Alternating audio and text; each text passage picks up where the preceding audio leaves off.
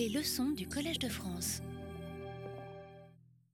Bon, ben, je vais commencer. Je pense que d'abord, je vous remercie d'être là. Donc, euh, en fait, euh, cette année, euh, je vais vous mettre un peu de plus, un peu moins de lumière. Donc, cette année, le cycle de cours va être un petit peu plus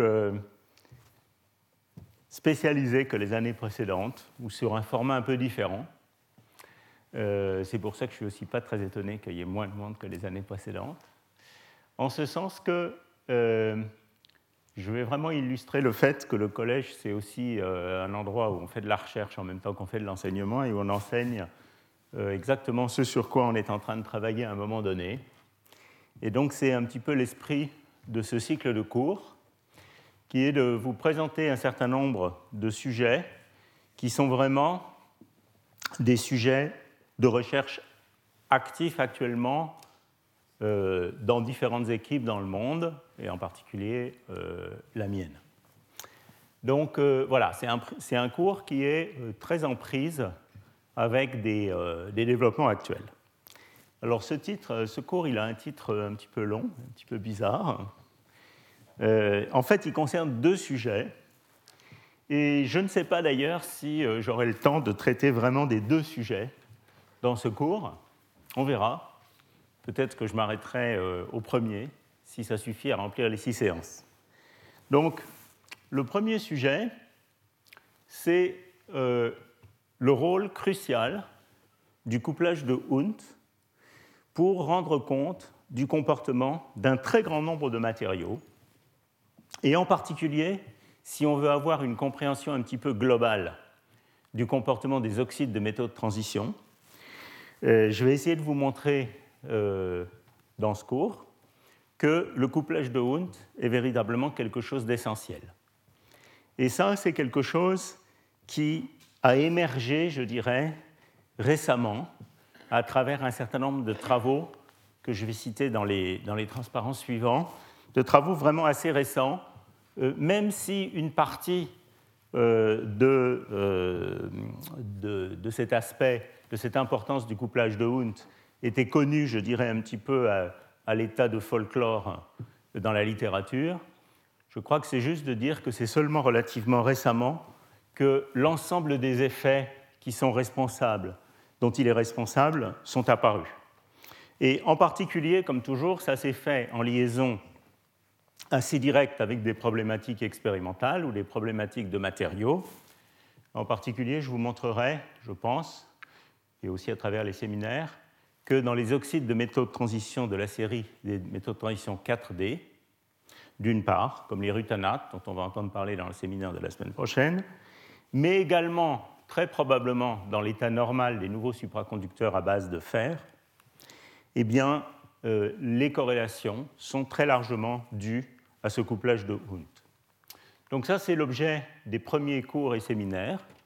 Et puis, j'ai prévu, mais on verra si on va y arriver, euh, de vous parler également d'un autre sujet qui a une certaine relation avec le premier, qui est la description des régimes de transport dans, euh, toujours dans les oxydes et également dans ces suprabases de fer, euh, d'une manière plus générale dans les matériaux corrélés, dans des régimes où clairement la notion de quasi-particules de Landau de grande durée de vie n'existe plus.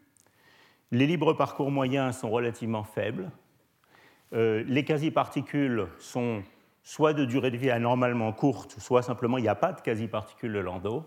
Et néanmoins, on aimerait comprendre quelque chose sur le transport, à la fois dans ses aspects électriques et dans ses aspects thermiques ou thermoélectriques. Euh, là aussi, c'est un sujet qui est assez, euh, disons, qui plonge ses racines dans la littérature assez ancienne, mais dont la compréhension commence à émerger seulement actuellement. Et j'ai prévu de faire deux ou trois cours sur ce sujet. On verra si on y arrive, sinon on le garde pour euh, une année ultérieure. Voilà, donc euh, ce cycle de cours sera, j'espère, un peu plus interactif que les précédents, euh, un peu plus spécialisé, et ça devrait nous permettre, pour les, les praticiens du domaine qui sont dans la salle, d'avoir des échanges, j'espère, un petit peu plus vivants. Voilà, alors le déroulement de la première partie, donc celle sur le, couplage de Hund, c'est le suivant. Aujourd'hui, il y a deux cours et pas de séminaire. Hein, donc je vais faire deux cours à peu près 50 minutes pour introduire le sujet. La fois prochaine, euh, je vais donc continuer euh, les bases de ces effets de corrélation du couplage de Hund. En particulier, je ne pense pas que j'aurai le temps aujourd'hui de vous parler complètement de l'effet du couplage de Hund sur l'écran tâche Kondo, et je continuerai la prochaine fois. Et puis, il y aura un séminaire qui portera sur des résultats récents de photoémission, une sorte de revue, mais aussi avec des résultats récents de photoémission sur les rutanates. Euh, peut-être que dans le cours précédent, immédiatement ce séminaire, je donnerai quelques grandes lignes sur la physique des rutanates en général pour introduire le séminaire. Euh, donc ça, c'est donc le, 9 mai. Le 16 mai, j'ai mis ici transport électronique dans les systèmes corrélés, mais en fait, je pense que le cours continuera sur le couplage de Hund, je n'aurai pas fini.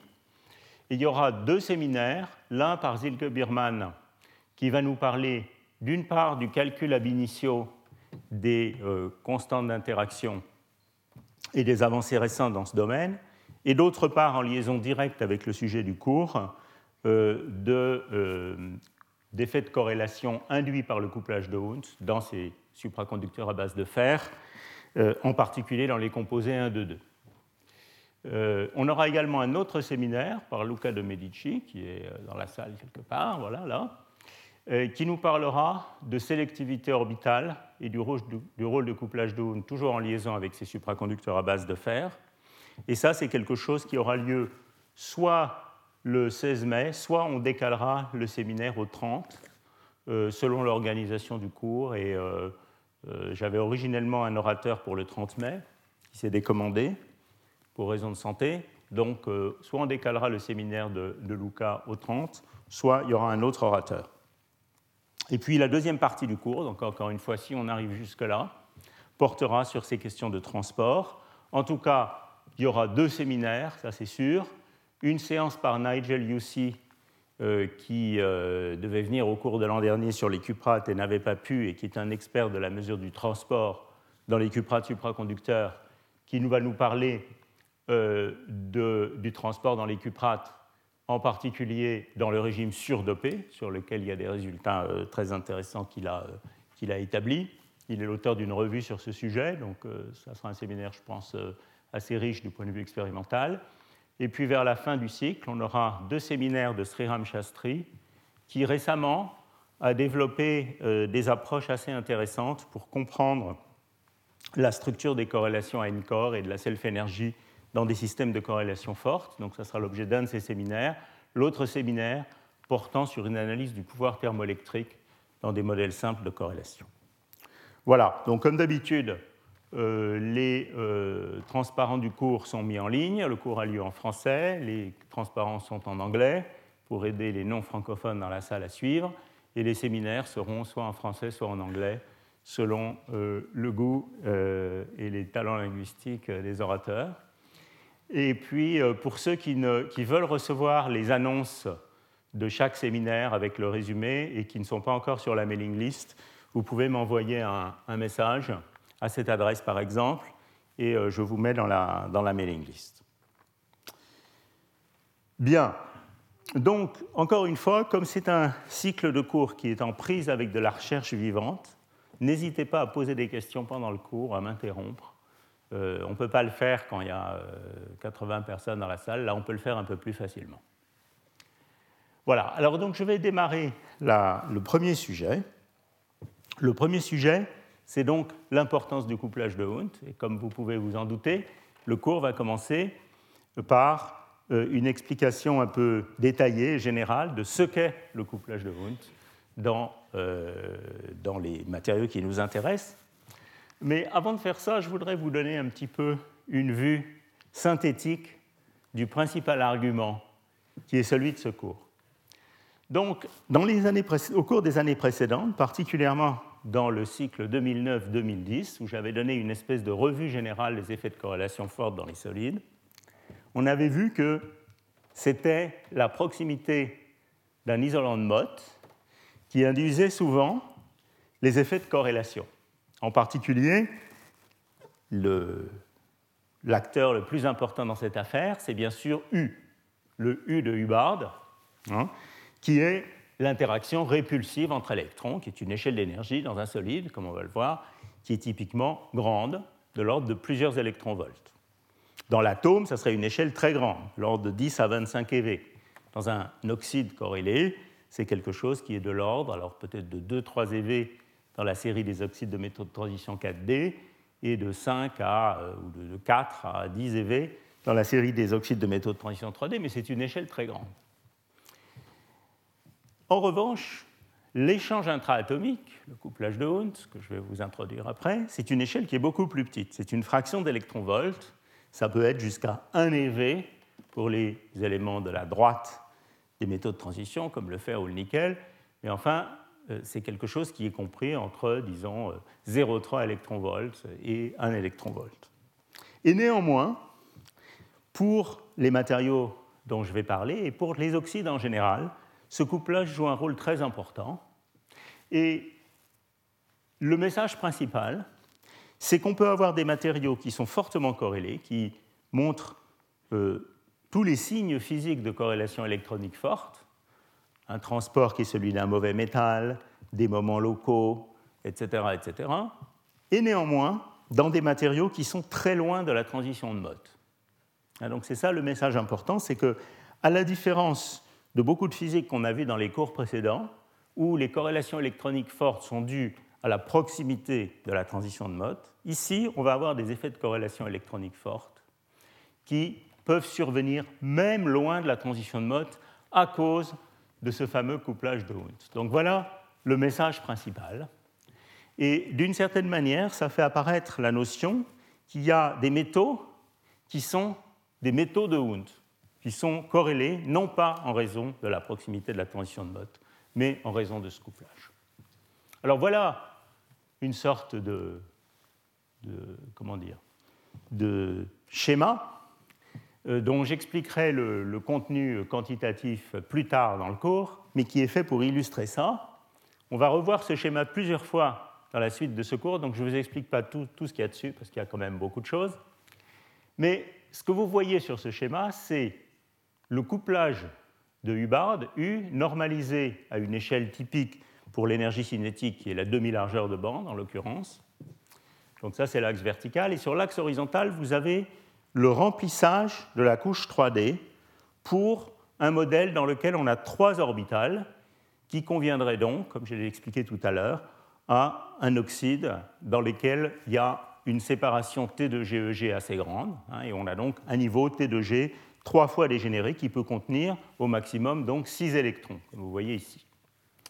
Et les couleurs de ce, de ce dessin, pour ceux qui euh, aiment les termes techniques, c'est le poids des quasi-particules de Landau, mais vous n'avez pas vraiment besoin à ce stade de savoir exactement quelle est la quantité qui est représentée ici. Vous avez juste besoin de savoir que plus c'est sombre, plus ce sont des bons métaux peu corrélés, plus c'est clair, plus ce sont des métaux ayant des signes de corrélation forte. Donc par exemple des grands renforcements de masse effective, des moments locaux, un mauvais transport. Et ce que vous voyez très clairement, ah oui, et le dernier point important, c'est que les barres noires qui sont ici, pour les différents remplissages commensurables, comme vous voyez, représentent la position de la transition de mode. C'est-à-dire qu'ici, par exemple, pour n égale 3, la transition de mode est ici, ici elle est là, ici elle est là. Ce diagramme, qui est le résultat d'un calcul, hein, ce n'est pas juste un, dessin euh, euh, par le souhait de l'orateur, c'est vraiment le résultat d'un calcul. Et euh, ce diagramme a été fait pour une certaine valeur fixée du rapport du couplage de Hund au couplage U. Donc même si ce n'est pas dans les axes, vous avez ici J, le couplage de Hund, dont je vais parler en détail après, qui est pris en compte. Et alors ce que vous voyez très clairement, c'est qu'il y a certains remplissages où on a des effets de corrélation fortes, c'est-à-dire on a une couleur claire dans ce diagramme, seulement si on est très près de la transition de mode, seulement si on est très près des barres noires. Alors vous voyez ça ici très clairement. Ici, vous voyez le, couplage critique pour obtenir un isolant de mode est très petit. C'est la, la couche demi-pleine, trois électrons avec au plus 6 disponible, donc c'est la couche demi-pleine. Vous voyez que le couplage critique est très petit et qu'il y a un petit intervalle autour de ce couplage critique dans la phase métallique où on a euh, une couleur claire, c'est-à-dire des effets de corrélation très forts. En revanche, si vous vous placez ici pour un électron de moins, ou de manière pas tout à fait symétrique, mais presque, un électron de plus par rapport à la couche demi-pleine, vous voyez qu'au contraire, il y a une très large plage ici, hein, et surtout ici en fait, de euh, systèmes qui peuvent avoir une couleur très claire, donc être dans un régime de très forte corrélation électronique, et néanmoins, on peut être très loin de la valeur critique du couplage de Hund. Et vous voyez que sur ce diagramme, on a placé des matériaux. J'expliquerai plus tard dans le cours comment ces matériaux ont été placés sur ce diagramme en détail. Mais vous voyez que les rutanates, par exemple, qui feront donc l'objet du séminaire de la semaine prochaine, sont précisément, d'après ce point de vue, des matériaux dans lesquels il y a des effets de corrélation fortes, mais on est très loin de la transition de mode. Voilà. Donc, je vous ai présenté ça non pas pour vous expliquer les détails de ce que vous voyez là, ça c'est quelque chose qui va apparaître de manière beaucoup plus explicite dans la suite du cours, mais pour que vous ayez en tête le message principal, le message clé, c'est-à-dire des effets euh, de corrélation forte loin de la transition métal-isolant de mode. Voilà le message principal. Bonjour. Alors, euh, pour continuer dans la partie introductive de ce cours, euh, il y a en fait, en ce qui concerne tout au moins mon propre intérêt dans ce sujet, deux personnes qui ont joué un rôle essentiel dans le développement de ces idées au cours, disons, des deux dernières années, deux, trois dernières années. Yernaim Ravier, qui est ici, qui est postdoc dans, dans notre équipe, et Luca de Medici, qui est au laboratoire de physique des solides d'Orsay.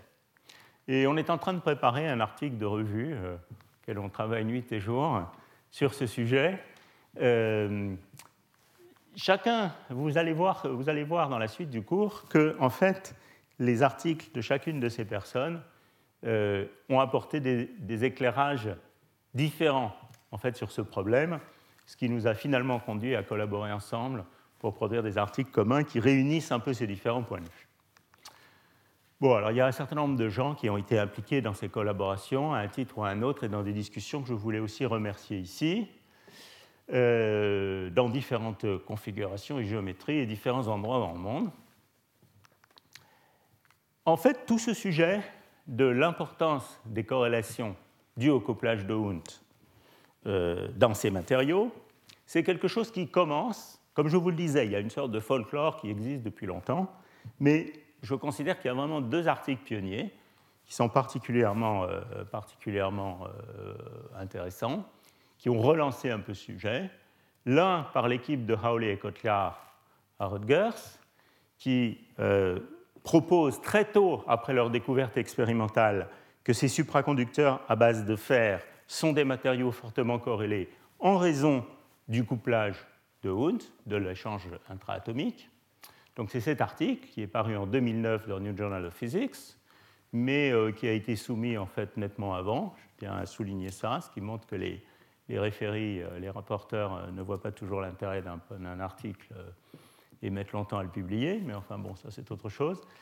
et puis un autre article de l'équipe d'Andy Millis à Columbia, Andy Millis qui est en sabbatique dans, notre équipe actuellement, euh, et euh, qui euh, ont, analysé et remarqué qu'il y avait un comportement particulièrement étrange, non liquide de Fermi, dans cette zone en fait bleu clair ici du diagramme que je montrais tout à l'heure, et ça sera l'objet d'un des cours ultérieurs d'analyser plus en détail la nature de cet état métallique étrange.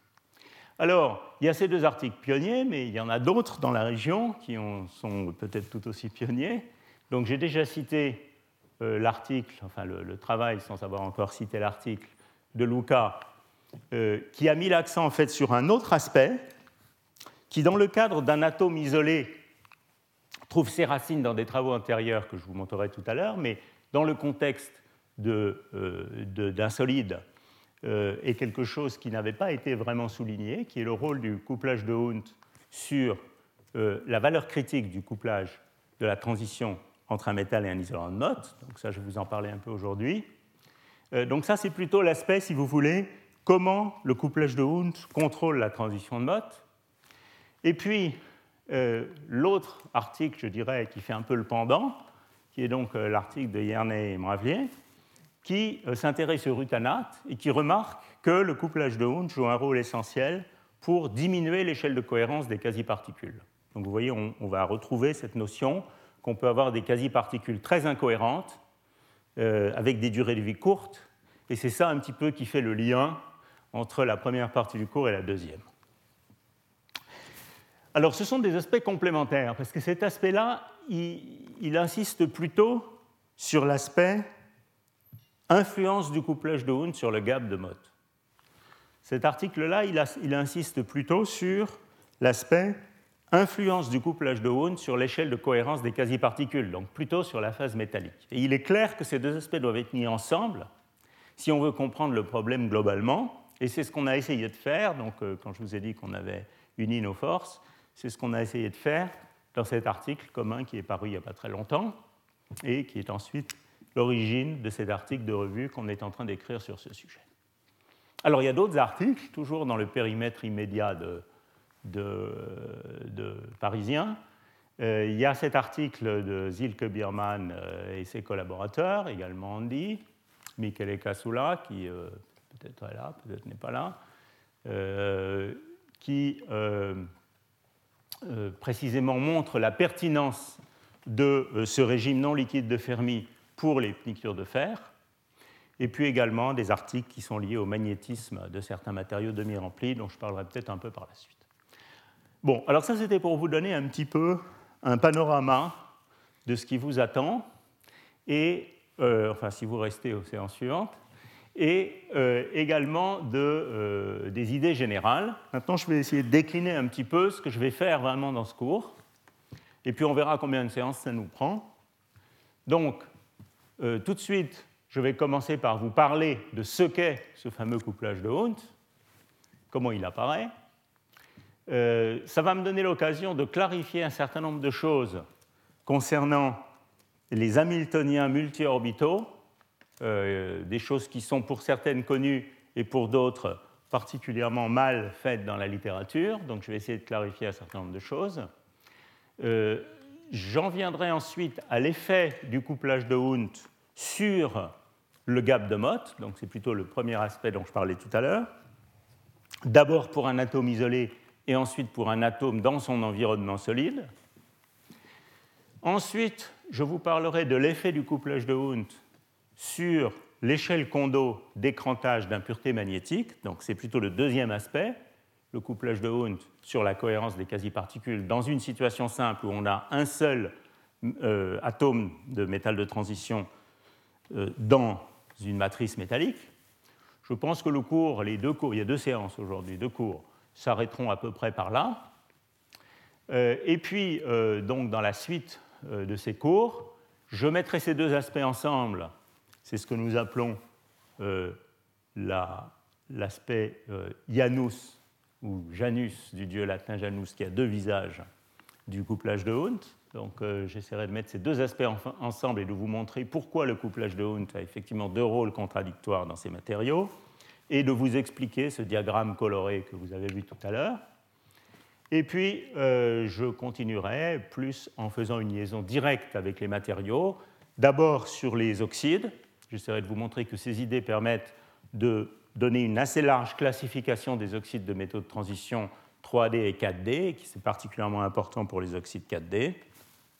Et ensuite, vers la fin, on va donc parler du couplage de Hund en relation avec les supraconducteurs à base de fer. Et donc c'est un petit peu ça le, déroulement de, ce que je veux vous raconter dans, dans cette suite de cours. Bon, donc maintenant je vais entrer dans le vif du sujet, un peu plus précisément, et je vais commencer par introduire cet acteur majeur donc, qui est le couplage de Hund. Alors c'est quelque chose qui évidemment remonte euh, aux, premières années de la mécanique quantique, l'article de Wundt, qui est un monsieur qui euh, a vécu exceptionnellement vieux, puisqu'il est né en 1896 et il est mort en 1997, presque centenaire, un centenaire en fait. Euh, et euh, donc l'article de Hund date de 1925. Donc vous voyez, 1925, c'est euh, le moment où la mécanique quantique a cristallisé dans sa forme, dans sa forme moderne, on peut dire, mais où un très grand nombre d'applications à la physique atomique, par exemple, commencent à être développées. Et c'est précisément la question que se pose Hunt. En fait, c'est un des premiers articles qu'il a écrit, il était encore très jeune. Euh, il énonce un certain nombre de règles qui permettent de comprendre comment, quel est l'état fondamental d'une couche atomique avec beaucoup d'électrons, avec plusieurs électrons. Donc, on a tous appris ces règles de Hunt en faisant de la chimie, euh, peut-être dès le lycée. Et euh, ces règles de Hund sont les suivantes. Si vous avez n électrons dans une couche atomique qui a une dégénérescence m, donc dans toute la suite de ce cours, m, c'est le nombre de cases atomiques disponibles dans la couche en l'absence du spin. Donc la dégénérescence totale, c'est 2m. D'accord? M, ce serait 2L plus 1, où L est le nombre quantique euh, angulaire orbital, le moment cinétique orbital, dans ma couche atomique. Donc si j'ai n électrons dans une couche avec m état, eh bien, ce que me dit Hund, c'est que je dois obéir séquentiellement aux trois règles suivantes. D'abord, je dois rendre le spin total le plus grand possible. Alors, ce n'est pas très compliqué de voir que si vous commencez à empiler les électrons avec tous les spins parallèles pour rendre le spin total le plus grand possible, eh bien, tant que vous avez des places libres, vous allez avoir le plus grand spin possible, n sur 2. Et puis, comme vous commencez à passer du côté où vous avez rempli plus que la moitié des cases disponibles, hein, vous êtes obligé de compléter en créant des doubles occupations. Hein. donc vous commencez à, diminuer le spin. Et donc pour n plus grand que m, on va avoir m moins n sur 2. Donc on a s égale 0 aux deux extrémités, hein, pour n égale 0, n égale m. Et puis on a s égale m sur 2, juste pour une couche demi-pleine avec le plus grand spin possible. Donc ça c'est la première règle qui est quelquefois appelée la règle de multiplicité maximale.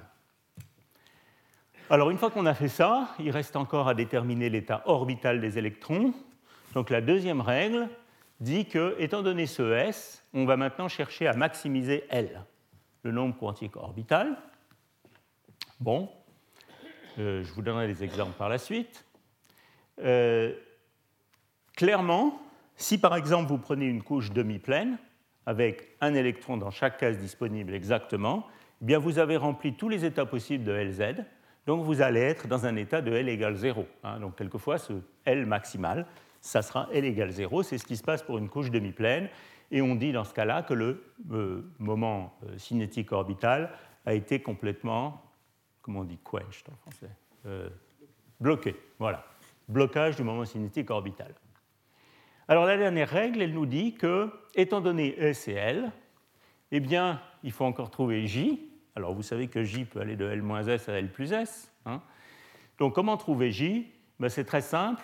Euh, si on est dans une couche demi-pleine, on va prendre la valeur la plus petite, qui est donc L-S. Et si on est dans une couche plus que demi-pleine, on va prendre la valeur la plus grande, L plus S. Alors clairement, cette dernière règle, elle a quelque chose à voir avec la manière dont le moment cinétique orbital et le moment de spin se couplent.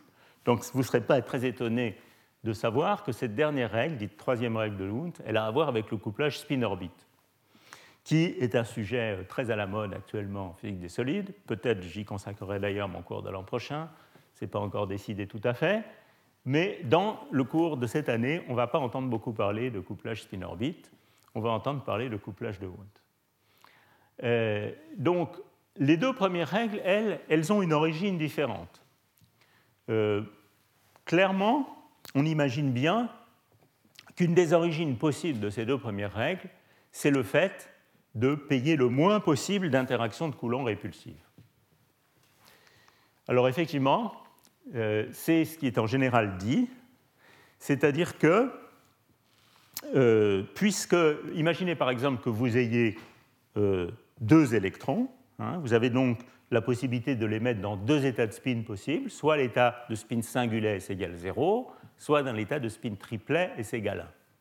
Si vous les mettez dans l'état de spin triplet S égale 1, vous devez faire une fonction orbitale antisymétrique. Dans une fonction orbitale antisymétrique, les deux électrons vont se voir moins souvent.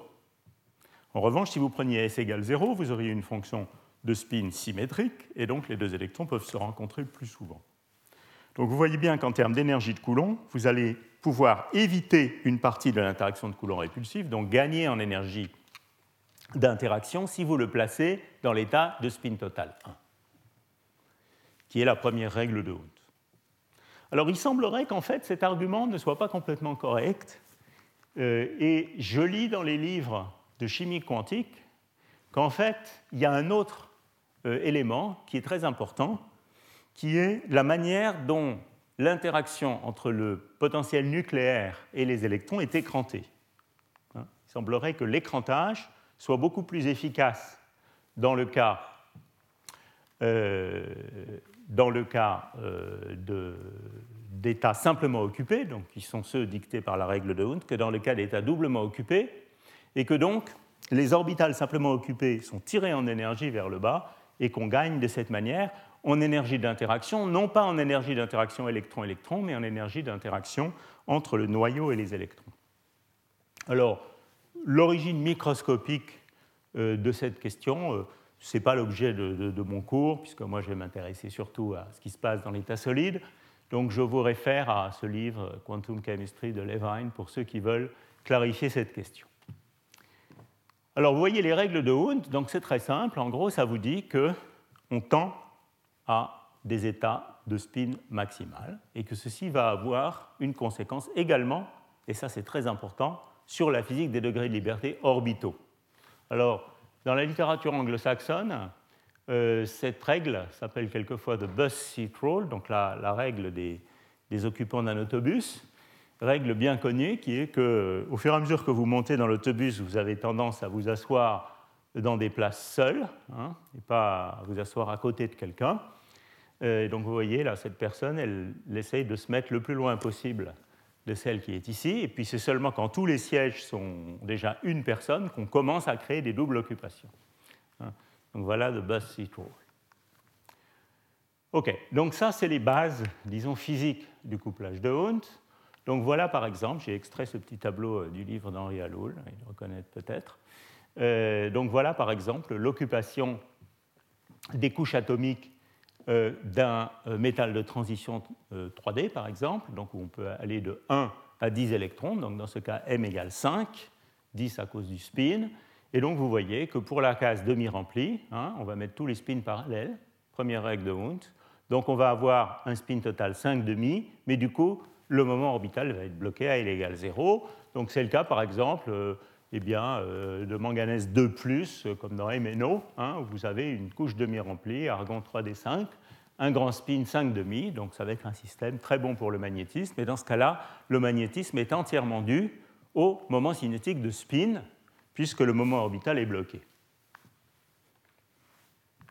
Voilà, bon, des choses très simples. Maintenant, c'est à peu près l'essentiel de la physique atomique dont on va avoir besoin, au moins qualitativement. Maintenant, que se passe-t-il quand on commence à mettre tout ça dans un solide? Alors, je vais commencer par considérer un cas simple qui va nous occuper pas mal pendant ce cours, qui est le cas où on place le métal de transition dans un environnement cristallin cubique. Donc, par exemple, c'est ce qui se passe quand on a un oxyde de métal de transition. Prenez par exemple une structure, alors là, je, remonte certaines. Ah, je pensais avoir montré ça quelque part, bon, peu importe. Donc prenez par exemple un environnement octaédral d'oxygène, hein, comme on en trouve dans toutes les perovskites, par exemple. Donc je vous réfère au cours des années précédentes, où j'avais expliqué ça en assez grand détail. On a un métal de transition ici, entouré de ces six oxygènes. Imaginons qu'on ait une géométrie complètement cubique. Donc dans ce cas-là, euh, pour euh, ceux qui veulent des détails, vous pouvez aller voir les, voilà, les cours de la, du cours 5 du cycle 2009-2010 où j'avais expliqué que dans le cas d'un environnement cubique, la symétrie de champ cristallin, donc l'effet du potentiel euh, des oxygènes, lève la dégénérescence, donc qui est nominalement 5 pour une orbitale D, en un triplet T2G qui contient ces orbitales ci et un doublet EG qui contient ces orbitales-là. Donc on a une levée de dégénérescence qui peut être grande, qui peut être plusieurs électronvolts. Hein. et donc je vais me focaliser sur le cas où la sous-couche active, c'est la couche T2G. Juste pour fixer les idées, parce que c'est plus facile d'écrire les Hamiltoniens dans ce cas-là. Euh, donc ça va être le cas des oxydes de transition du début de la série, hein, dans lesquels il y a peu d'électrons qui vont aller de manière privilégiée dans le triplet de basse énergie. Bon, alors dans ce cas-là, c'est très facile de voir que si j'écris les différentes interactions possibles sur mon site atomique, il n'y a que trois constantes de couplage. En général, c'est plus compliqué, comme je l'avais expliqué dans un cours des années précédentes. Je vais y revenir un tout petit peu aujourd'hui. Mais dans le cas T2G, c'est très simple. Il y a juste trois constantes de couplage. Alors, il y a évidemment l'interaction de Coulomb sur un même site et dans une même orbitale. Donc vous voyez qu'ici, on a pris la même orbitale. Ça peut être une des trois orbitales T2G, DXY, DYZ, DXZ. On prend l'élément de matrice. Alors l'élément de matrice de quoi? L'élément de matrice du potentiel de Coulomb écranté dans le solide, bien sûr.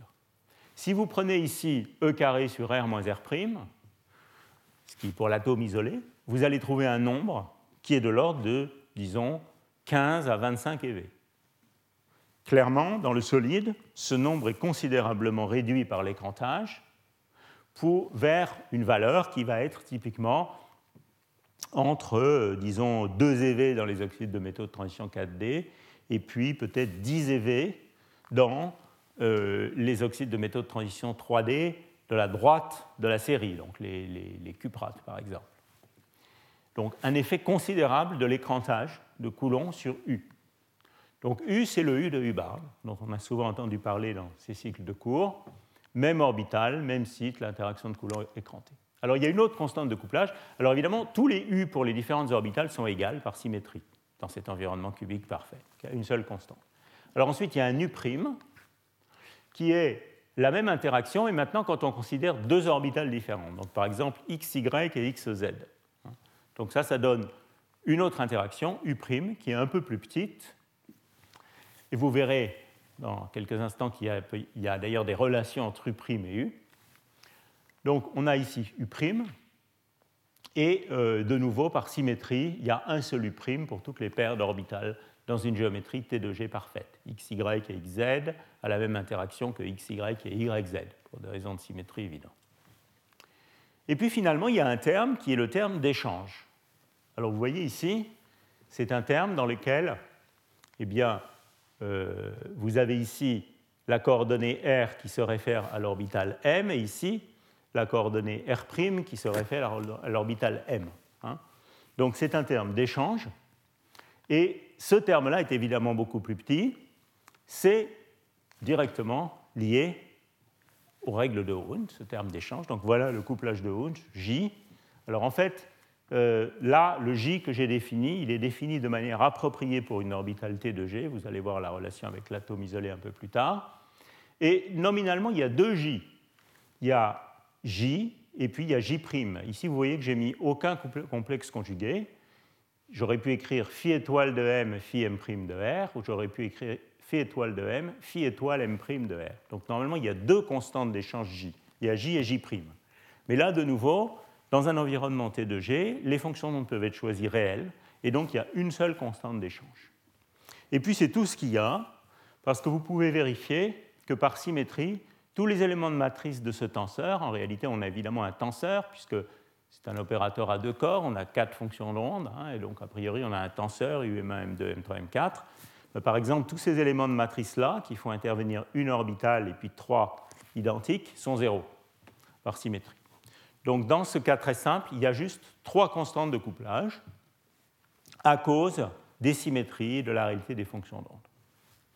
Alors ceci veut dire que dans ce cas euh, d'un multiplet T de G, je peux écrire explicitement l'hamiltonien à n corps, l'hamiltonien d'interaction, et cet hamiltonien d'interaction prend la forme suivante. Donc cette fois, c'est juste la traduction hein, de ces termes dans le langage de seconde quantification. Donc voilà la forme de ces interactions. On reconnaît ici le U de Hubbard entre deux orbitales identiques de spin opposés, le U', deux orbitales différentes de spin opposés, U' moins J, qui est deux orbitales différentes de spin parallèles. Donc vous voyez déjà ici, de manière très claire, la manifestation de la règle de Hund, qui favorise le couplage entre spins parallèles. Et puis vous voyez que tous ces termes ici sont des termes densité-densité, qui s'expriment en termes du nombre d'électrons dans l'orbital m sigma. En revanche, il y a deux autres termes hein, qui interviennent bien sûr quand vous écrivez l'échange en seconde quantification, qui sont un terme de saut de paire. Donc vous voyez ici, j'ai pris une paire singulière dans l'état M et je l'ai transférée dans l'état M'. Donc ça, c'est le terme de saut de paire.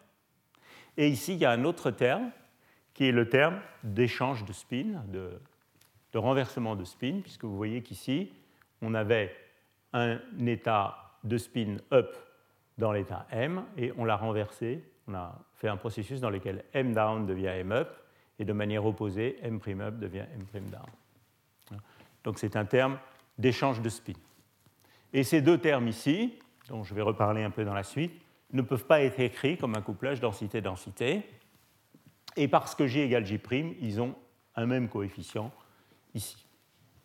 Le signe ici vient juste du fait que j'ai choisi d'écrire D croix up, D down, D croix down, D up.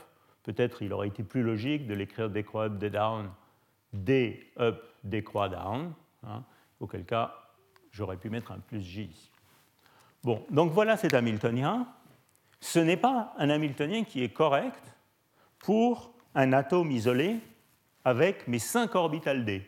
Dans le cas où j'ai mes 5 orbitales D en symétrie sphérique, je vais en parler un tout petit peu plus tard, j'aurai l'Hamiltonien complet, UM1, M2, M3, M4. Ce n'est un Hamiltonien qui n'est exact ici que parce que je me focalise sur une couche T2G. Alors cet Hamiltonien a un nom, comme beaucoup d'Hamiltoniens, il s'appelle l'Hamiltonien de Kanamori, et il a été introduit par Kanamori dans l'article qui est ici 1963. Alors sur toutes ces questions d'éléments de, matrice des interactions dans un solide, euh, il y a une référence qui est très utile, que j'ai pas mal fréquentée récemment, qui est le livre de Sugano Tanabe Kamimura, dont j'ai mis la référence ici, qui est assez introuvable sauf dans les bibliothèques, mais qui contient beaucoup de choses, euh, et qui aide également à dissiper l'assez grande confusion qui existe dans la littérature sur ces Hamiltoniens, comme je vais vous le montrer un petit peu maintenant. Alors, continuons un petit peu avec cet Hamiltonien de Kanamori. Donc là, c'est un petit peu une digression un peu plus technique, disons, sur ces Hamiltoniens multi-orbitales. Vous voyez que dans l'Hamiltonien physique pour une couche T2G, comme j'ai insisté sur ce point, il y a trois constantes de couplage, U, prime et J. Mais dans cet Hamiltonien, il y a cinq termes. Donc je peux aussi bien décider de regarder cet Hamiltonien juste comme un modèle, disons, dans un cas un petit peu plus général, où je mets une constante de couplage différente devant ces cinq termes. Donc c'est ce que j'ai fait ici. J'ai gardé la notation U, U', U', moins J pour les termes densité-densité. Et j'ai mis ici, devant le terme de spin flip, un terme J échange, et devant le terme de saut de paire, un terme J paire.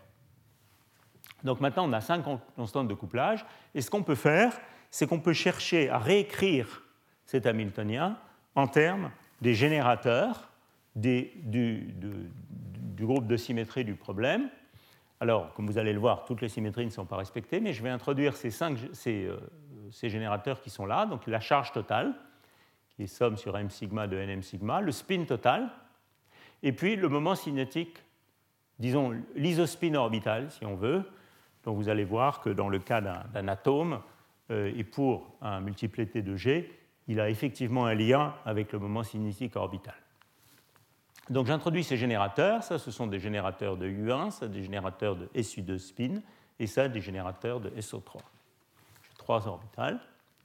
Et euh, avec un peu d'algèbre, euh, j'ai bénéficié de notes de Michel Ferrero très utiles pour faire cet algèbre, on peut réécrire cet Hamiltonien de cette manière-là. Et donc vous voyez qu'il y a deux types de termes. Il y a des termes qui s'expriment en termes des invariants de ces trois groupes, donc le carré de la charge, le carré du spin, le carré du moment cinétique, donc les, trois Casimir des différents groupes. Et puis il y a un terme ici, qui j'ai tout ramené au terme de saut de paire, qui euh, est le canard boiteux de cet Hamiltonien, qui ne euh, veut pas se mettre sous une forme simple. Alors si vous regardez cet Hamiltonien, vous voyez que, eh bien, Donc ça, c'est ce qu'on obtient hein, quand on part de l'hamiltonien de Kanamori, pas de celui-ci, mais de l'hamiltonien de celui-là. Alors vous voyez qu'il y a une condition sous laquelle euh, ce terme disparaît et l'hamiltonien devient complètement invariant et U1 croix SU2 croix SO3, qui est le cas où U' égale U moins 2J. Donc vous voyez que si U' égale U moins 2J, j'ai complètement l'invariance de cet Hamiltonien par U1 croix SU2 croix SO3. Et effectivement, cette condition U' égale U moins 2J, c'est la condition que vous trouvez si vous calculez ces constantes de couplage en symétrie sphérique. Donc si vous faites l'hypothèse que le potentiel écranté dans le solide, le VC qu'on avait tout à l'heure, est simplement un VC de R moins R' qui a la symétrie sphérique complète, eh bien, les intégrales de Slater et ce genre de choses vous montrent que U' égale U moins 2J. Et effectivement, ça signale le fait que dans une, un triplet T de G, le moment cinétique orbital qui était L égale 2 dans la couche D hein, n'est que partiellement bloqué il reste un moment cinétique orbital L égale 1 dans le problème. Et donc c'est pour ça qu'on a essentiellement une symétrie euh, de rotation euh, correspondant à L égale 1 dans l'Hamiltonien. Mais rien ne vous dicte nécessairement le fait que U' doit être égal à U moins 2J euh, dans un multiplet T de G en symétrie cubique. Et donc ça, c'est quelque chose qui est, sur lequel il est important d'insister, parce qu'il y a quelquefois des confusions sur ce sujet dans la littérature. Dans un oxyde en symétrie cubique, si je regarde juste le multiplété de G, rien ne me dicte que U' doit être égal à U moins 2J. En pratique, il semblerait que les interactions de Coulomb et aient des symétries relativement sphériques et que cette différence soit faible, mais a priori elle est là. Bon, alors on peut faire le même exercice pour euh, cet Hamiltonien général, donc en partant maintenant de cet Hamiltonien complètement général. Et euh, ce que vous trouvez dans ce cas-là, c'est qu'il y a deux formes qui sont invariantes par rotation. Donc, il y a celle dont je viens de parler, hein, qui est U' égale U moins de J et Jx égale Jp égale J. Donc ça, c'est la forme, je dirais, physique pour un multiplet T de G si on fait en plus l'approximation d'une interaction asymétrique sphérique. Et à ce moment-là, l'hamiltonien devient ceci, donc il s'exprime de manière très belle en fonction des générateurs, et je me servirai de cette forme dans la suite du cours.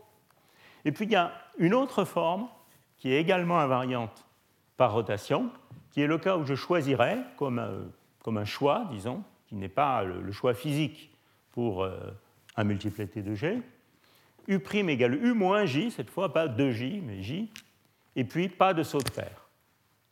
Et donc, dans ce cas-là, cet Hamiltonien de Kanamori généralisé, disons, se met sous la forme qui est ici, et vous voyez que cette forme-là, elle ne fait intervenir que la charge et le carré du spin total. Et cet Hamiltonien a en fait été introduit il y a pas mal d'années par ces deux chercheurs dans le contexte des impuretés Kondo dans les, solides et l'effet du couplage de Hund sur les impuretés Kondo, pour lequel cet Hamiltonien est souvent discuté. En fait, cette forme, elle est très générale. Euh, sous ces conditions-là, elle s'applique à un nombre m d'orbitales quelconque.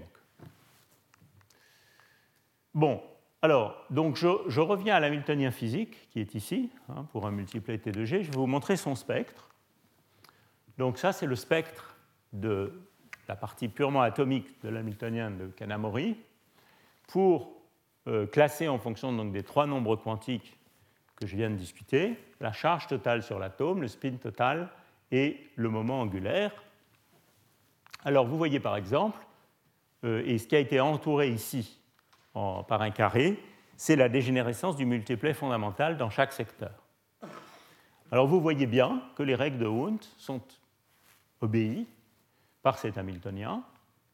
Euh, effectivement, vous voyez ici que si j'ai trois électrons dans ma couche T 2 G, eh bien, vous avez euh, le spin maximal, 3,5, qui correspond à mettre les trois électrons de spin parallèles. Euh, si vous avez deux électrons, vous avez un spin 1, etc.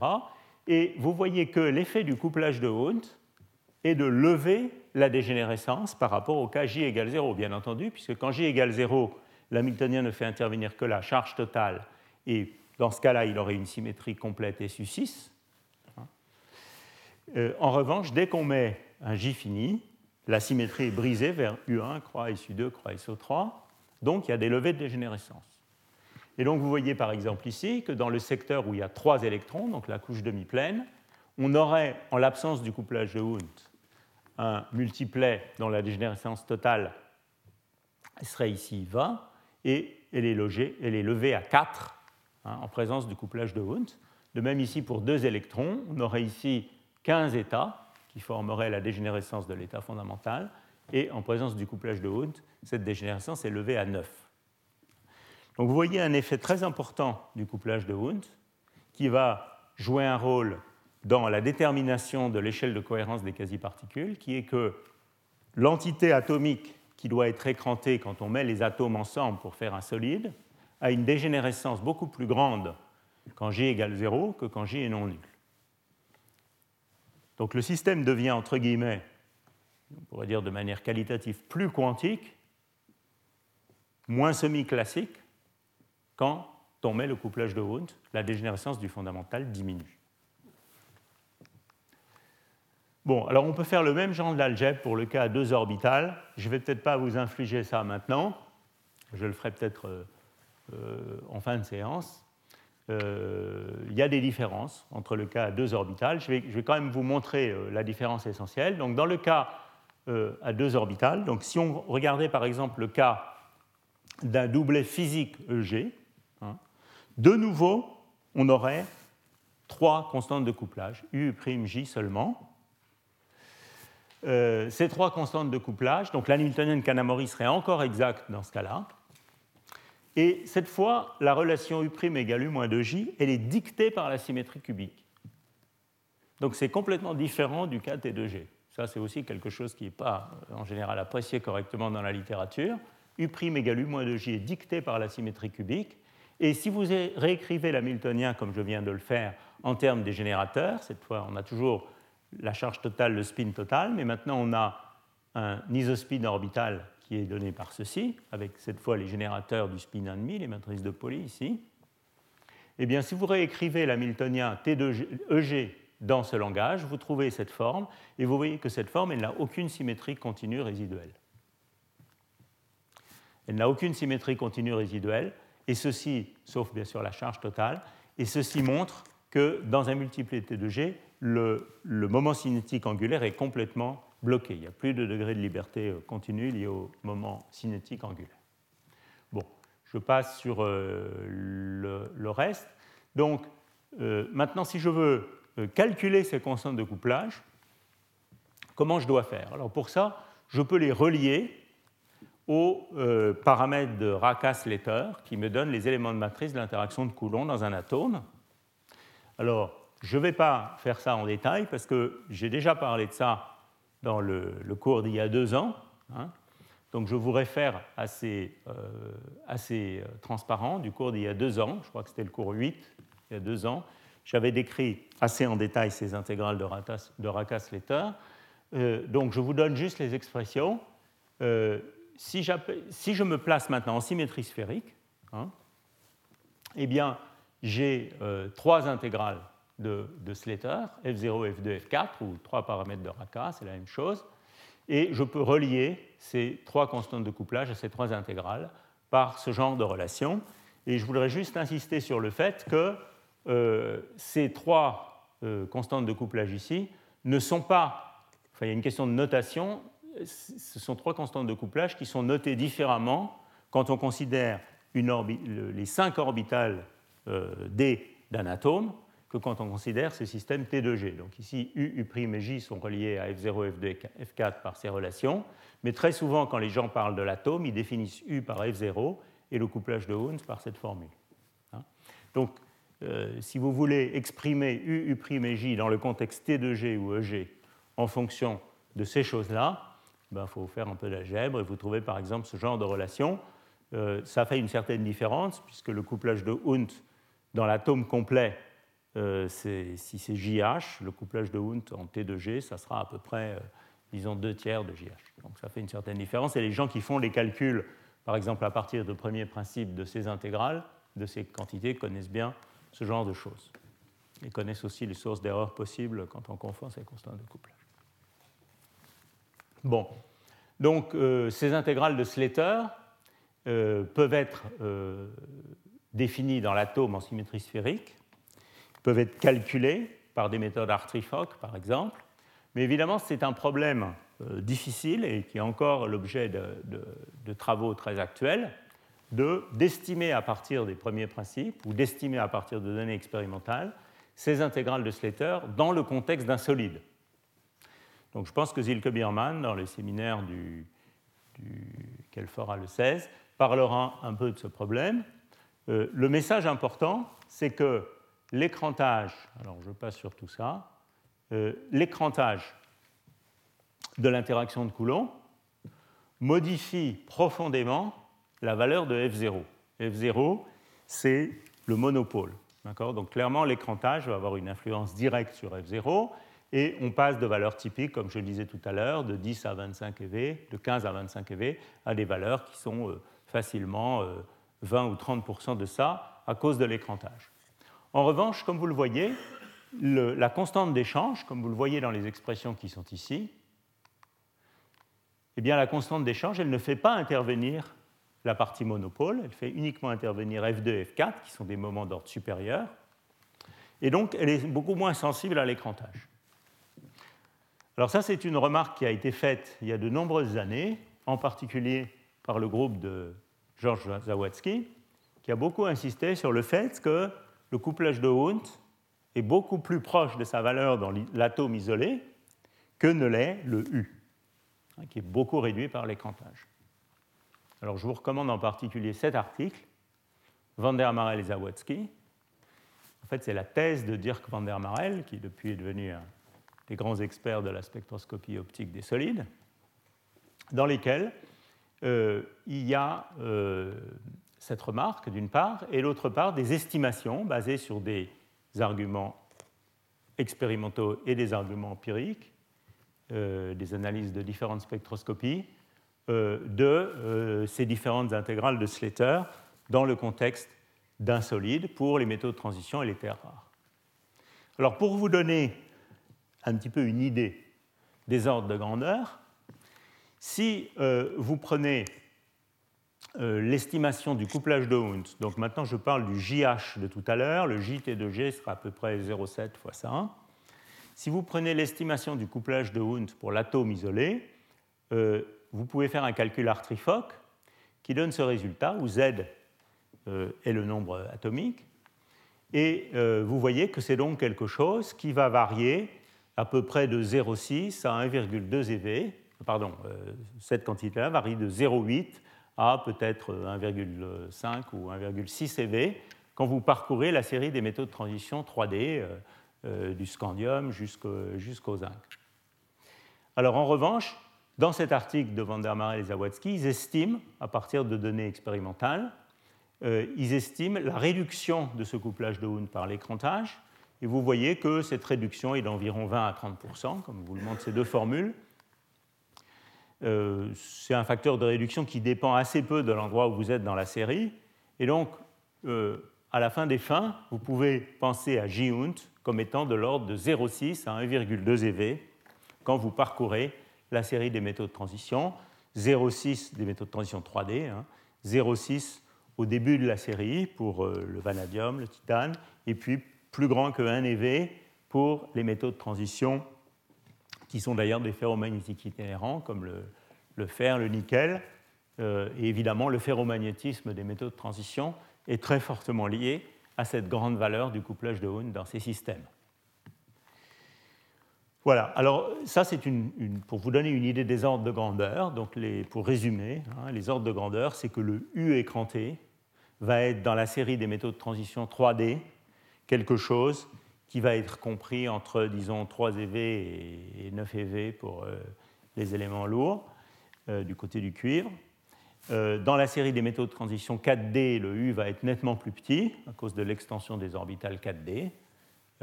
et puis, le couplage de Hund est quelque chose qui est une, constante de couplage a priori nettement plus faible, hein, de l'ordre de plus, disons, ce type d'ordre de grandeur.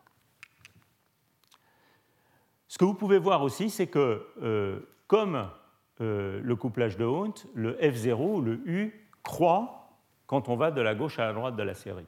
Hein. Donc si vous regardez le rapport J sur U, c'est quelque chose qui est assez constant. Et si vous mettez ce genre d'estimation euh, qualitative euh, euh, ensemble, vous allez trouver que le rapport J sur U est quelque chose qui est situé entre 0,11 et 0,15, et donc quelque chose qui est assez constant. Donc c'est assez légitime dans les calculs théoriques, disons les calculs modèles, de représenter les choses à J sur U données, fixées, pour se rapprocher un peu de ce qui se passe dans les vrais matériaux. C'est ce que vous allez voir dans pas mal de calculs que je présenterai plus tard. Et dans, la littérature, on trouve beaucoup de calculs qui sont faits à J sur U fixé. C'est justifié par ce genre de choses. Bon, alors, euh, je vais maintenant aborder euh, les conséquences de tout ça pour l'énergétique du gap de Mott. Mais je pense qu'on pourrait prendre une petite pause d'abord. Donc, je vous propose de vous arrêter, disons, 10 minutes. Et puis, je vais vous parler des conséquences du couplage de Hund pour le U critique et l'énergétique du gap de Mott. OK. Donc,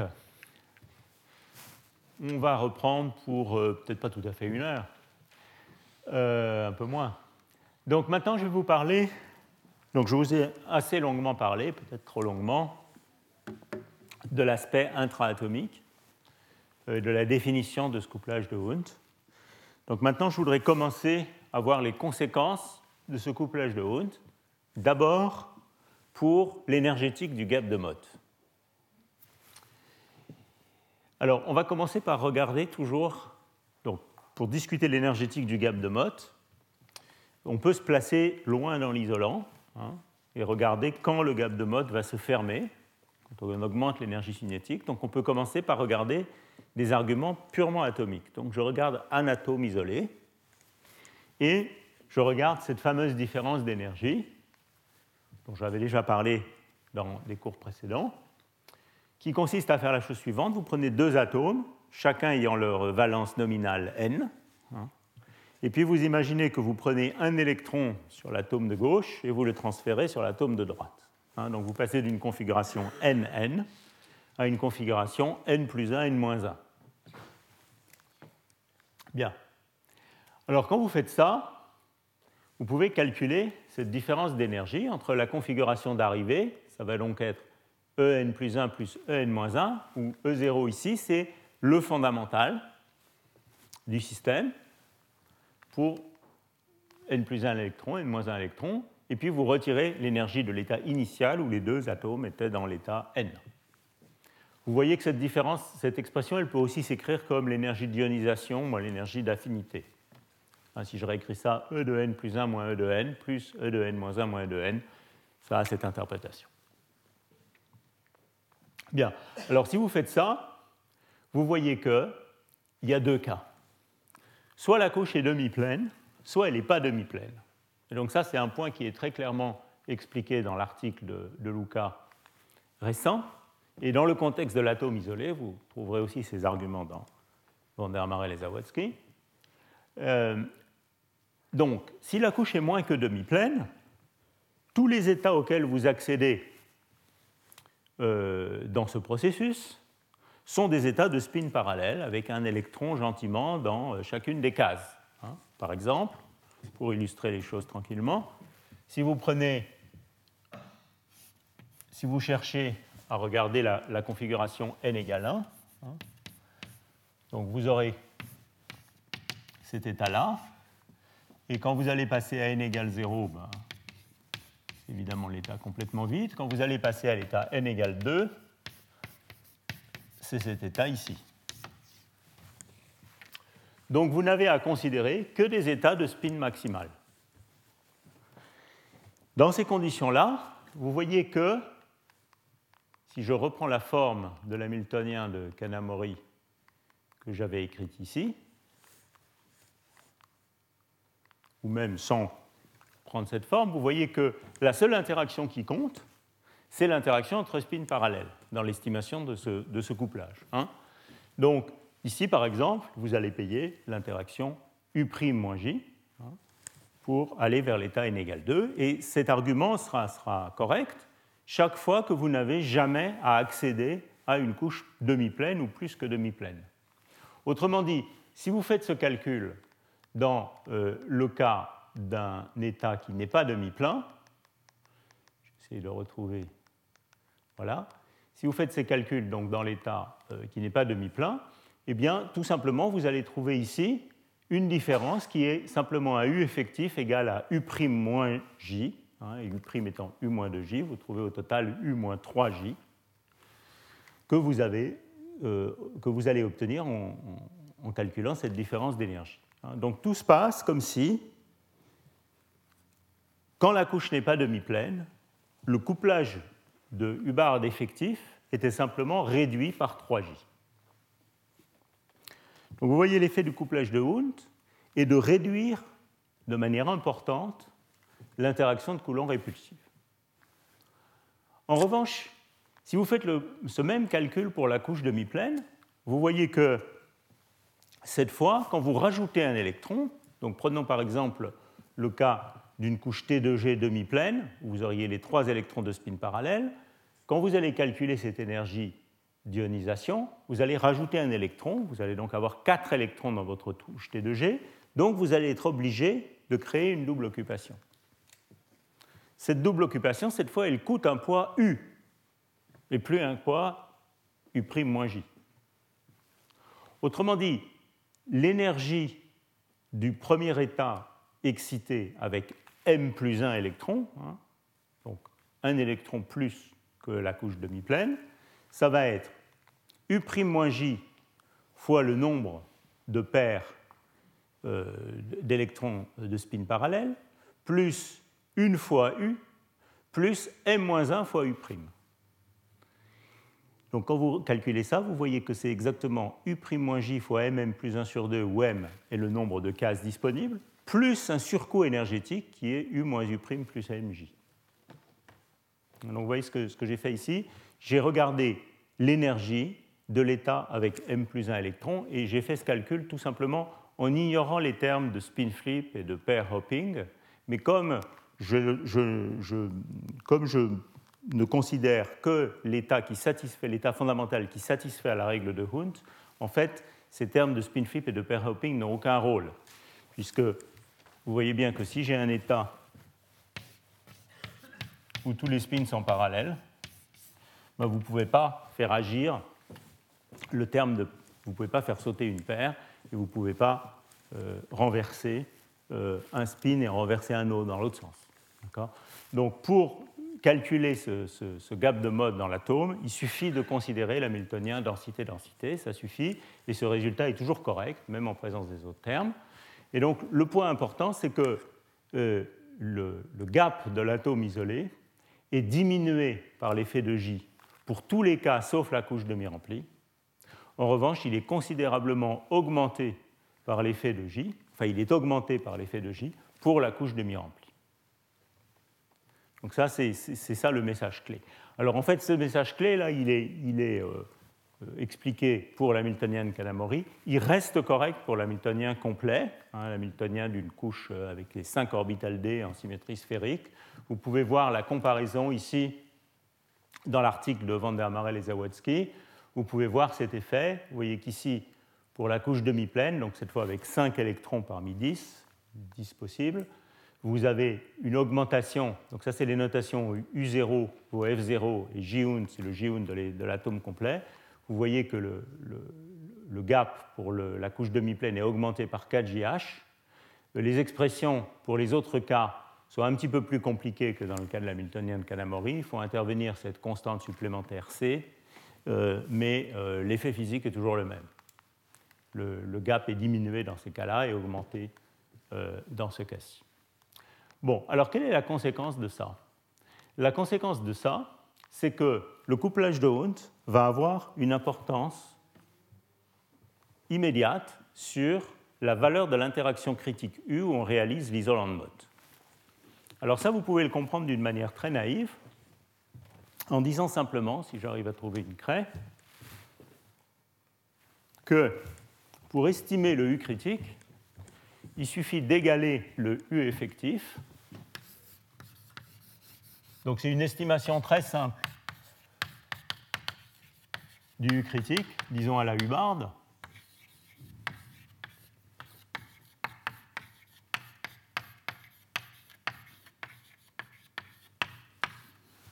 Il suffit d'égaler le U effectif à quelque chose qui va être une mesure de l'énergie cinétique ou de la largeur de bande. Alors je l'appelle W tilde parce que ce qu'on met vraiment là est un point délicat dont je vais parler un petit peu plus en détail après.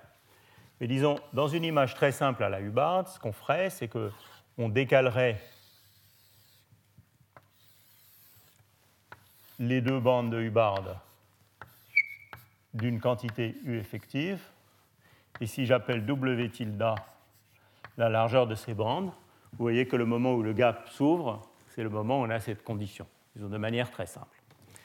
Alors, vu comme ça, vous voyez que ce à quoi on s'attend, c'est que dans le cas où on n'est pas dans une situation demi-remplie, donc quand n est différent de m, mais on doit avoir u moins 3j égale w tilde. Donc ça me dit que le u critique, c'est w tilde plus 3j, donc c'est quelque chose qui est augmenté par j. En revanche, dans le cas d'une couche demi-pleine, je dois faire u plus m-1j égale w tilde, et donc u critique, c'est w tilde moins m-1j. Donc, le point crucial, c'est que le couplage de Hund favorise considérablement le passage dans l'état isolant pour une couche demi-pleine et rend le passage dans l'état isolant plus difficile pour tous les autres cas. Hein, donc génériquement, il est plus difficile d'entrer dans l'état isolant en présence du couplage de Hund, sauf pour une couche demi-pleine qui baisse énormément le U critique. Alors ça, vous le voyez très bien dans des calculs beaucoup plus précis.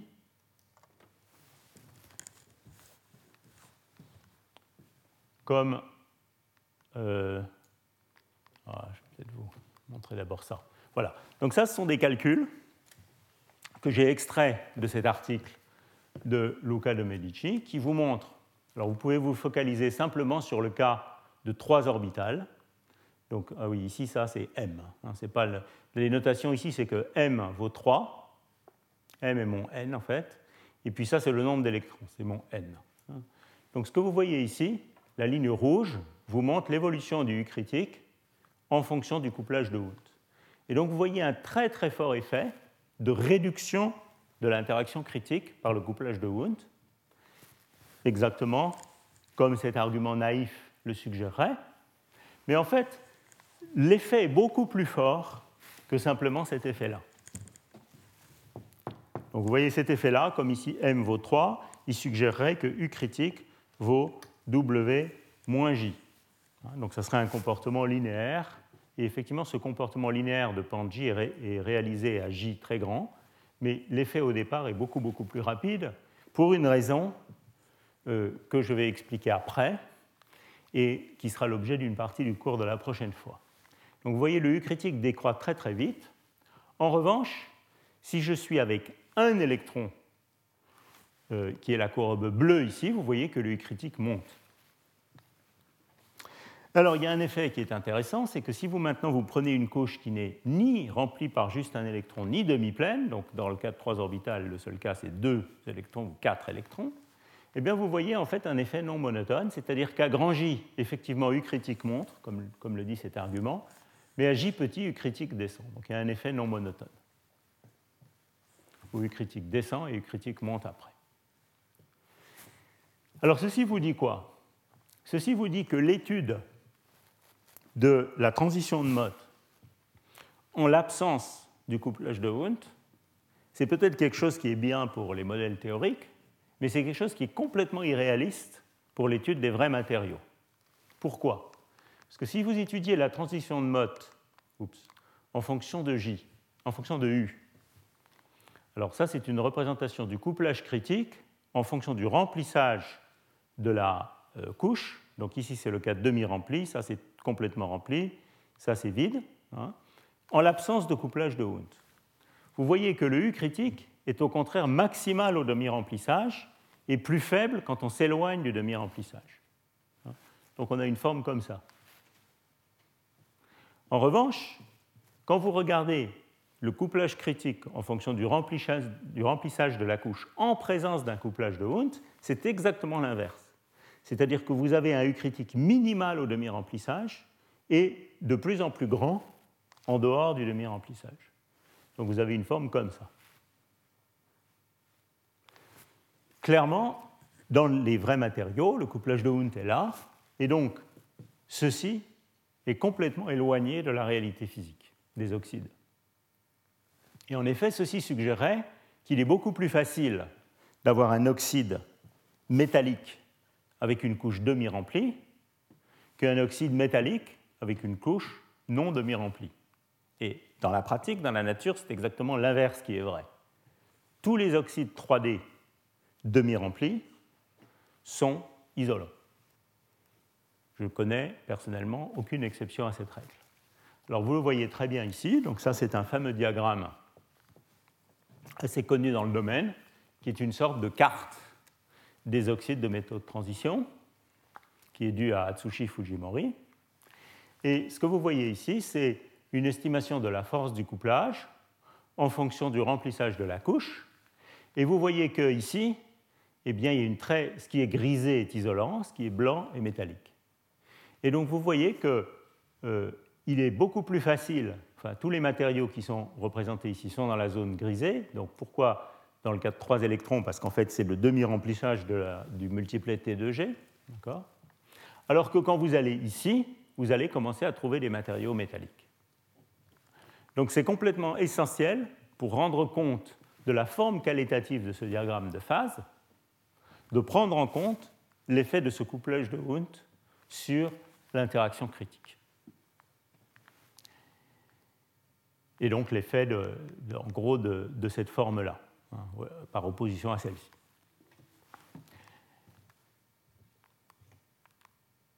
Bon, alors vous le voyez très bien ici dans d'autres calculs. Euh, ça, c'est des calculs de l'équipe d'Andy où vous voyez le diagramme de phase, alors cette fois-ci U potentiel chimique.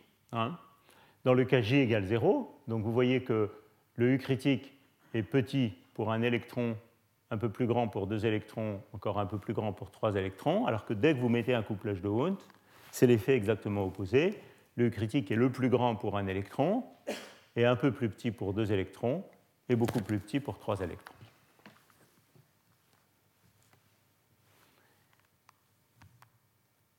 Voilà. Donc, disons ça, c'est l'effet le plus, le plus euh, euh, c'est l'effet, je dirais, euh, qui s'explique le plus facilement avec les mains. Ceci étant dit, le comportement détaillé en fonction de J n'est pas vraiment pris en compte de manière satisfaisante par cet argument simple. Vous voyez que cet argument simple, il va en gros me dire qu'à J grand, eh bien, on s'attend à ce que le couplage critique soit contrôlé par 3J, euh, donc une pente euh, linéaire euh, montante dans ce cas-là, et par moins J, donc une pente linéaire descendante dans ce cas-ci. Mais le comportement détaillé dans un régime intermédiaire, qui est probablement le régime relevant en fait pour les, pour les expériences, puisque J, ce régime-là est quand même des J qui sont très très grands par rapport à la largeur de bande, ce comportement peut être plus compliqué. En particulier, j'ai déjà fait remarquer que dans ces calculs, vous voyez que le U critique s'écroule beaucoup plus vite que ne le laisserait suggérer cette loi. Et même dans ce cas où j'ai deux électrons dans trois orbitales, on a un minimum du U critique en fonction de J. Donc on a un effet antagoniste où U critique commence à, descendre et à remonter. Donc comment est-ce qu'on peut expliquer ça?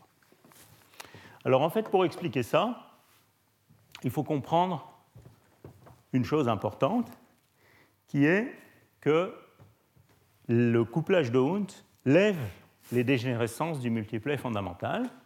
Donc si J égale 0, prenons le cas de la couche demi-remplie, on a vu tout à l'heure que euh, si j'ai trois orbitales, une couche demi-remplie, le multiplet fondamental a une très très grande dégénérescence, je crois que c'était 20, hein, dans le cas où J égale 0. Donc dans ce cas-là, ça veut dire qu'il y a énormément de canaux de saut possibles, de sauts électroniques possibles, Hein. Et euh, la largeur de bande qu'il faut mettre ici, dans cet argument, va être quelque chose de grand. En revanche, dès que vous mettez le couplage de Hund, eh bien, vous levez la dégénérescence du multiplet fondamental, vous avez un objet dont la dégénérescence est beaucoup plus faible, et les canaux de saut possibles sont beaucoup moins nombreux. c'est le blocage du moment cinétique orbital, si vous voulez. Autrement dit, le W tilde qui est là va être très rapidement beaucoup plus petit. Et c'est ça qui est responsable du fait que la décroissance de cette courbe est beaucoup plus rapide que ne laisserait supposer ce simple argument-là. Alors, pour être un peu plus clair, on peut même montrer que quand j'ai un système avec m orbital et pas de couplage de Hund,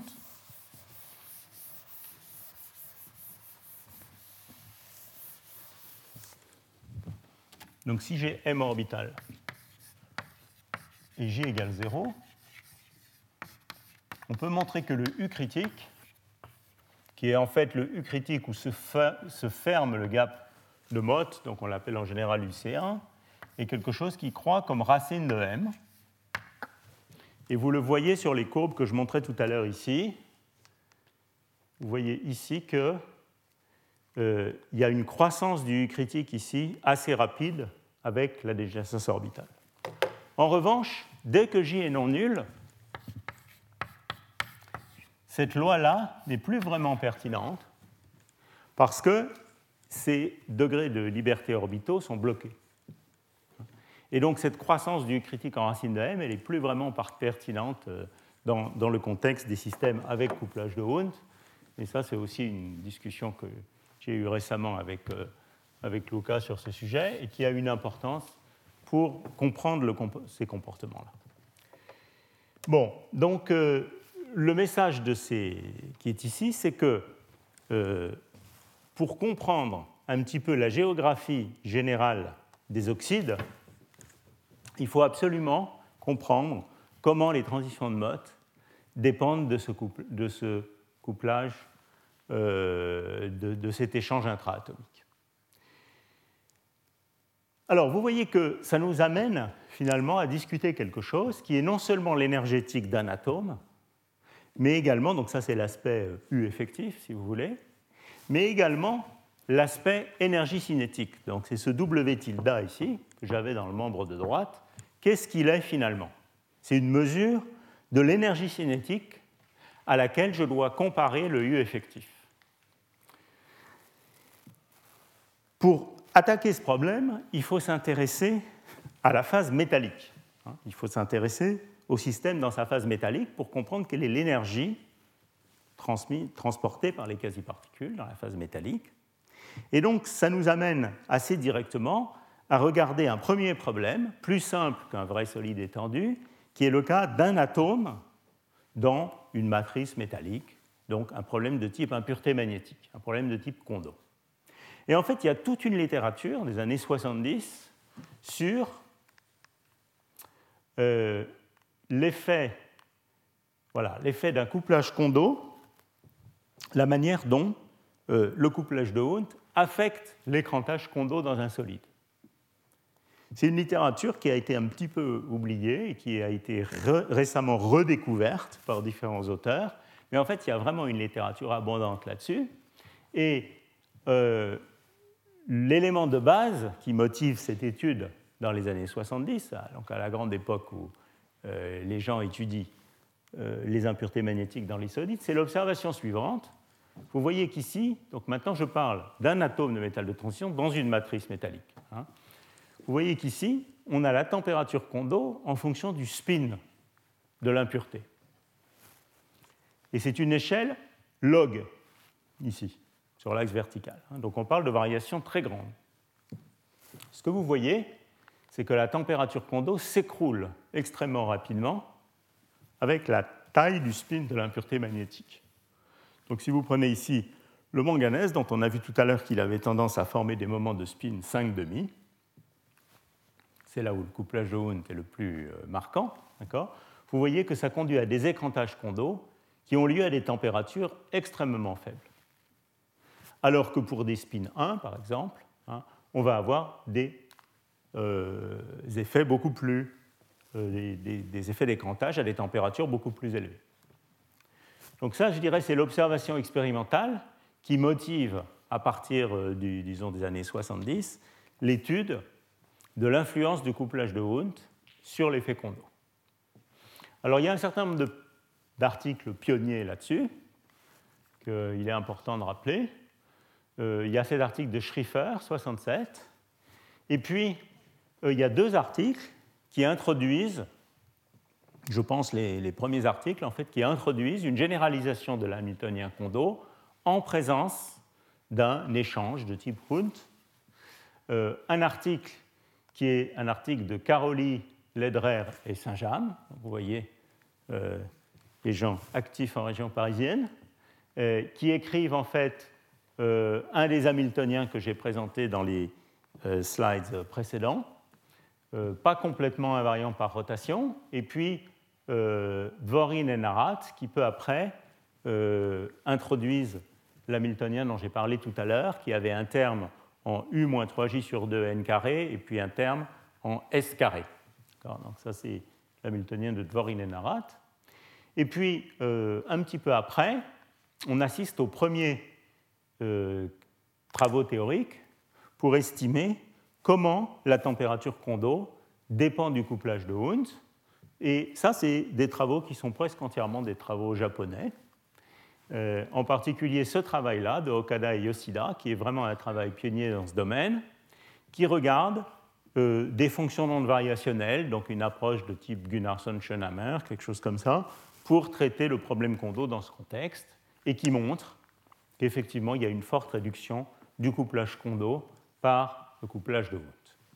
Donc en fait, ce que je vais faire dans le cours suivant, c'est que je vais vous parler un petit peu plus en détail du traitement de l'effet Kondo en présence du couplage de Hund et de pourquoi cette température Kondo est réduite en combinant différentes approches. Je ne vais pas rentrer dans les détails techniques.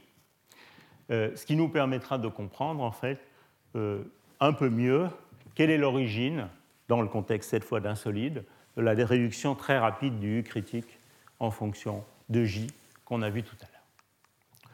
Voilà. Alors, euh, juste pour vous mettre un peu en appétit pour la prochaine fois, donc voilà un exemple, ça c'est euh, un calcul variationnel de Okada et Yoshida qui montre effectivement que quand je regarde le couplage de Hund, c'est une échelle log-log, en fonction de log TK en fonction de log J, vous voyez qu'on a un effet très rapide de suppression de TK, qui est un effet, comme vous le verrez au cours prochain, où il y a un régime loi de puissance et un régime exponentiel. Il y a en fait deux régimes, ce qu'on peut comprendre à la fois par des calculs et par euh, les calculs de Pourman scaling, par exemple, qui euh, montrent l'existence de ces deux régimes. Voilà, mais je pense que je n'ai pas vraiment le temps de me lancer là-dedans maintenant, donc je vais plutôt arrêter et consacrer une bonne moitié du cours prochain, disons, à une analyse plus détaillée du problème Kondo en présence du couplage de Hund.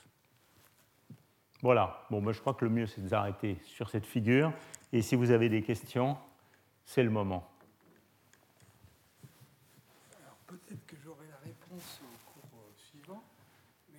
dès qu'on va brancher euh, J, la pureté, on va avoir un grand spin. Donc, est-ce que cette réduction de TK, elle n'est pas, pas due au passage entre l'effet Kondo conventionnel écrantage à euh, Nausière et l'effet Kondo non liquide de Fermi, Nausière Blanda Non, alors en fait, euh, oui, enfin, donc ça, ça anticipe vraiment sur le cours de la fois prochaine.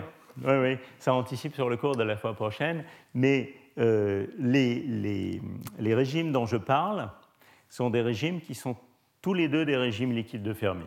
Hein.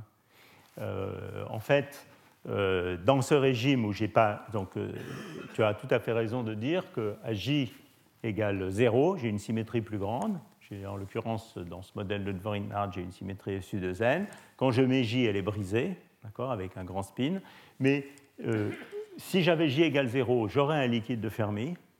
Hein. Et dans le cas J grand, j'ai aussi un liquide de Fermi. Donc c'est le crossover entre deux points fixes liquide de Fermi, mais avec une échelle de crossover qui est changée euh, radicalement par J. Donc on n'arrive pas dans le régime euh, alors, écranté, euh, alors bon, alors ça c'est une bonne question et on, verra un peu un exemple de ça. je ne sais pas à quel cours, au cours numéro n, quand je parlerai de la zone blanche euh, non liquide de Fermi, enfin très mauvais métal de mon diagramme sur les oxydes. Hein. Là, il y a une zone où, mais là j'anticipe un peu sur la suite, il y a une zone où on trouve des comportements métalliques tout à fait non conventionnels dans une certaine gamme d'énergie. Ce n'est pas quelque chose qui se continue jusqu'à température nulle. Et un problème de recherche ouvert actuellement, c'est de comprendre si ce comportement euh, non conventionnel, qui a été baptisé spin freezing par euh, le groupe d'Andy Millis, euh, est lié à un point fixe non liquide de Fermi d'un problème Kondo. Enfin là, on anticipe sur la suite. D'autres questions? Bon, ben, on va s'arrêter là pour aujourd'hui. Donc, au menu la fois prochaine, euh, Kondo et Hunt.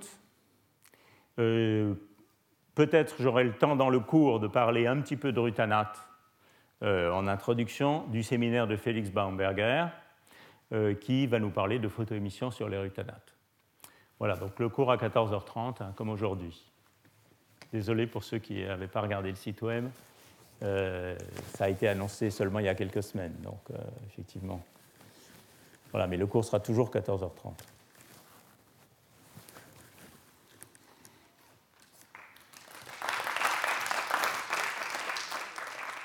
Retrouvez tous les contenus du Collège de France sur www.colège-2-france.fr.